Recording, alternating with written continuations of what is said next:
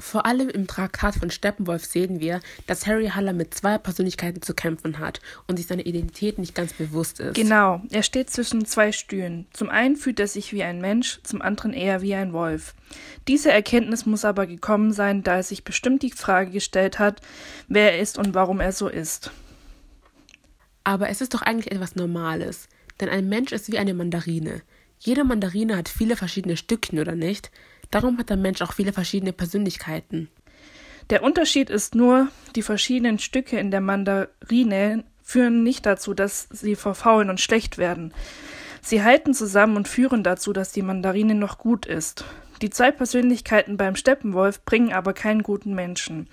Sie ergänzen sich nicht, sondern führen dazu, dass der Steppenwolf verfault wegen seinem inneren Konflikt. Stimmt, denn wie können Finsternis und Licht gemeinsam leben oder sich ergänzen? Das Innere wird Auswirkungen auf das Äußere haben. Entweder beeinflusst sich der Mensch in dir oder der Wolf in dir. Genau, jeder Mensch hat gute und schlechte Seiten. Man muss sich aber entscheiden, welche Seite man aber treu bleiben möchte. Was kann man denn dann tun, um seine eigene Persönlichkeit zu entfalten? Man muss seine Schwächen und Stärken kennen und sich bewusst sein, wer man letztendlich sein will. Wir sehen ja, dass es beim Steppenwolf eher schwieriger ist. Ich glaube, er kann sich da nicht so gut entscheiden. Entweder versucht er ein Mensch zu sein, indem er Mozart anhört, aber gleichzeitig möchte er auch seinen eigenen Trieben nachgehen. Aber was passiert denn eigentlich, wenn man mit den Persönlichkeiten, die man hat, nicht zu einem Nenner kommt und einfach nicht weiß, wer man sein will? Bei vielen fängt so der Selbsthass an weil einem nichts an sich gefällt und wenn du dich selber nicht kennst und dich definieren kannst, wird die Welt dich definieren. Wann fängt für dich Selbstliebe an? Wenn ich mit mir so zufrieden bin, wie ich bin und nicht immer nur negativ über mich selber spreche. Ich finde, es ist sehr wichtig, dass man dazu in der Lage ist, sich selber Komplimente geben zu können, aber sich auch auf gesunde Art und Weise klar machen kann, was man nicht so gut gemacht hat oder gesagt hat. Denn wie man über sich selber denkt, hat Auswirkungen darauf, wie man sich verhält und wie man andere behandelt. Ich glaube, dass der Steppenwolf eher mit Selbsthass zu kämpfen hatte. Selbsthass ist ein interner Konflikt mit der eigenen Person, die jeden Bereich des Lebens betrifft und überall zu Problemen führt. Es ist ziemlich offensichtlich, dass der Steppenwolf unzufrieden mit sich selbst ist, und ich finde, dass diese Aussage zu ihm passt. Ja, denn wenn er mal etwas Gutes tut, macht der Wolf in ihm negative Äußerungen. Tut aber, aber tut er aber etwas Schlechtes, kommen auch negative Kommentare von Menschen in ihm zurück. Also er hat kaum Momente, wo er von sich aus wirklich sagen kann, dass er mit der Person, der ist, zufrieden ist, stimmt? Ja, er steht in einem ständigen Konflikt mit sich selber. Wenn man sich aber selber nicht lieben kann, wie kann man dann sein Umfeld lieben oder wertschätzen? Das ist sehr schwierig, denn wenn man nicht im Reim mit sich selber ist, wird man jedem um sich herum genauso behandeln und sehen, wie man sich selber sieht.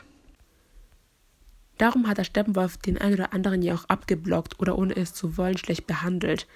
Aber es gibt ja auch Momente, an denen der Steppenwolf wirklich Frieden mit sich selber hatte. Genau, das passiert aber nur, wenn der Wolf und der Mensch in ihm sich mal verstehen. Hier wird es so, so beschrieben. So starkes und unnennbar Schönes, dass dies kurze, aufleuchtende Glück ausstrahlend auch andere berührt und bezaubert. Dass sein Glück wie ein Stern strahlt und allen denen, die es sehen, wie etwas Ewiges und wie ihr eigener Glückstraum erscheint. Wow, das ist sehr schön beschrieben. Denn es wird deutlich gemacht, dass wenn du Frieden in dir trägst, diesen Frieden auch an andere weitergeben kannst. Das zeigt auch, dass man selber entscheiden kann, wie man alles um sich herum sieht. Führt uns das nicht zum nächsten Punkt? Die Welt ist so, wie du sie siehst. Der Steppenwolf hat sehr viel Negatives in sich. Und wovon das Herz erfüllt ist, das spricht der Mund aus. Das zeigt, weshalb er so viel Schlechtes über die Welt zu sagen hat. Genau, er beschreibt diese Welt als ewige, leidvolle Bewegung, welche voller Unglücklichkeit, Schmerz und Sinnlosigkeit geprägt ist. Und das alles sagt er, weil das in den letzten Jahren das Einzige war, was er erfahren hat. Er kennt nur noch diese Seite und ist damit am vertrautesten. Er stellt sich auch einige Fragen, wie zum Beispiel, ob das ganze Menschenleben nur ein Irrtum oder eine missglückte Fehlgeburt der Urmutter war, oder ob der Mensch doch ein Götterkind ist und zur Unsterblichkeit berufen ist. Was bedeutet eigentlich Unabhängigkeit? Auf Wikipedia steht, dass es ein Zustand der Selbstständigkeit und der Selbstbestimmung ist. Das bedeutet quasi, dass du selber entscheiden kannst, was du tun und lassen möchtest. Interessant. Im Traktat von Steppenwolf wird ja stark verdeutlicht, wie sehr er diese Unabhängigkeit möchte. Und es wird beschrieben, dass diese Freiheit, die er dadurch nun bekommen hat, letztendlich zum innerlichen Tod geführt hat. Genau, denn er möchte von niemandem Hilfe bekommen, nicht einmal arbeiten gehen möchte er, da er ja sonst wieder unter der Abhängigkeit von jemandem stehen würde. Ich finde sogar, dass diese Art von Unabhängigkeit ziemlich ungesund ist. Bestimmt war es anfangs noch ganz harmlos, aber dann war er so vertieft in dem Bild der Unabhängigkeit, dass er nicht mehr gemerkt hat, wie leer er jetzt eigentlich ist. Ich verstehe deinen Punkt. Wenn man zu sehr darin feststeckt, unabhängig sein zu wollen, dann stößt man alles von sich weg, was sich an einen nähern möchte. Verstehst du, wie ich es meine? Man macht dann alles nur noch alleine und wird immer einsamer, selbst wenn man tausende von Menschen um einen herum sind. Das führt uns auch direkt zum nächsten Punkt. Ich glaube, es wäre interessant zu erklären, warum man sich von jemandem distanziert, den man doch eigentlich liebt. Betrachten wir es mal von der Seite des Steppenwolfs. Wie wir ja jetzt schon wissen, hat er einige Probleme mit sich selbst. Wenn er andere kennengelernt hat, hat man ihn immer nur von einer seiner Persönlichkeiten kennengelernt. Kannst du mir folgen? Und weil man die andere Persönlichkeit nicht kannte, war man erstaunt, wenn diese neue Seite aus ihm herauskam. Genau, alle haben nur eine Hälfte vom Steppenwolf geliebt. Die andere war ihnen ein Gräuel. Entweder kannten sie den Menschen, und als der Wolf in ihm rauskam, konnte er sie nicht mehr so behandeln, wie man behandelt werden sollte. Und als der Mensch in ihm herauskam, war es genauso, denn vielleicht liebten einige diese rebellische Seite an ihm. Ja, nur er wollte als Ganzes geliebt werden. Wir alle wollen doch so akzeptiert werden, wie wir sind. Aber weil er es nicht jedem recht machen konnte, hat er sich eher von ihnen distanziert um ihnen nicht weh zu tun. Wir haben ja schon einige Punkte zum Selbsthass gesagt und das bestätigt einfach nochmal, solange man nicht im Klaren mit sich selber ist und sich kontrollieren kann, kann man andere nicht lieben, denn so wie du dich selber behandelst, wirst du auch andere behandeln. Möchtest du dann mal weitermachen mit der Erklärung, weshalb sich die anderen vom Steppenwolf getrennt haben, obwohl sie ihn doch lieben? Ja, Steppenwolfs Umfeld war ja bewusst, dass er unabhängig sein wollte. Und dadurch, dass er seine Mitmenschen quasi weggedrängt hat, wollten sie ihm auch nicht mehr zu nahe kommen. Man hat also gemerkt, dass er für sich sein möchte. Ja, man wollte ihn auch nicht unter Druck setzen und ihn sein Leben leben lassen. Warum soll man denn jemandem immer wieder zu nahe kommen, wenn er sowieso abgeblockt wird? Also kann man daraus ziehen, dass die Menschen, die dich lieben, sich von dir distanzieren können, einfach weil du sie aus Eigenschutz verdrängt hast. Ja, und es ist eigentlich nichts Persönliches. Man respektiert deine Entscheidung und wird diese Bindung nicht mehr versuchen aufzubauen. Das führt ja eigentlich dann dazu, dass man keine Beziehung mehr führen kann. Zumindest war es beim Steppenwolf so. Er hatte irgendwann wieder das Bedürfnis nach einer Bindung, aber die konnte ihm nicht mehr gegeben werden. Außerdem war er selber viel zu abgehärtet, um eine Beziehung aufbauen zu können. Was passiert eigentlich mit Menschen, die in solchen Situationen sind?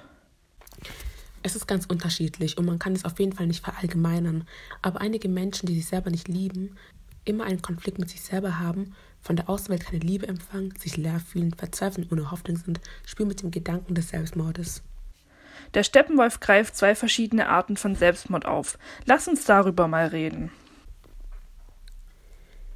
Er spricht als erstes über den Typ Selbstmörder, der sich tatsächlich umbringt, und als nächstes über jene Selbstmörder, die sich nicht umbringen. Warum zählen seiner Meinung nach diejenigen, die sich nicht umgebracht haben, auch als Selbstmörder? Er beschreibt es so. Viele Menschen, die ohne Persönlichkeit und ohne Schicksal sind, haben bereits innerlich Selbstmord begangen. Sie sind zwar noch präsent, aber im Inneren sind sie längst gestorben und es besteht kein Leben mehr in ihnen. Ach ja, im Buch gab es auch eine Stelle, die beschrieben hat, dass der Steppenwolf nicht in einem besonders starken Verhältnis zum Tod steht, aber dennoch ein Selbstmörder ist. Denn genau, außerdem macht er klar, dass nicht unbedingt diejenigen, die schwach sind, Selbstmord begehen, sondern erst recht diejenigen, die sehr zäh sind, dazu neigen. Und allein der Gedanke, dass man sich selber umbringen kann, ist für den Selbstmörder, also für den Steppenwolf, eine besondere Kraft. Gibt es noch andere Gründe, die im Traktat geschrieben worden sind, weshalb man gerne Selbstmord begehen würde? Ja, viele sind auch sehr sensibel und neigen selbst bei der kleinsten schlimmen Sache dazu. Ihr Ziel ist es nicht mehr, sich als Mensch auszugestalten und sich weiterzuentwickeln, sondern wie der Steppenwolf hier beschreibt, sich aufzulösen.